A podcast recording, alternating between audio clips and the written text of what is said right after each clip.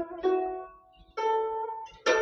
三字经》原文：始春秋，终战国，五霸强，七雄出。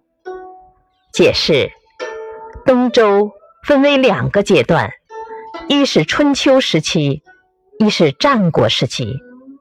春秋时的齐桓公、宋襄公、晋文公、秦穆公。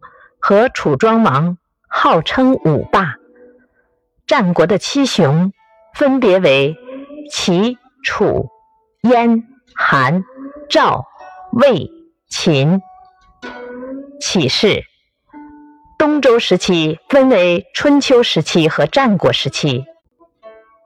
春秋时期前后出现五个霸主，历史上称为春秋五霸。战国时期。有七个诸侯国实力最强，历史上称为战国七雄。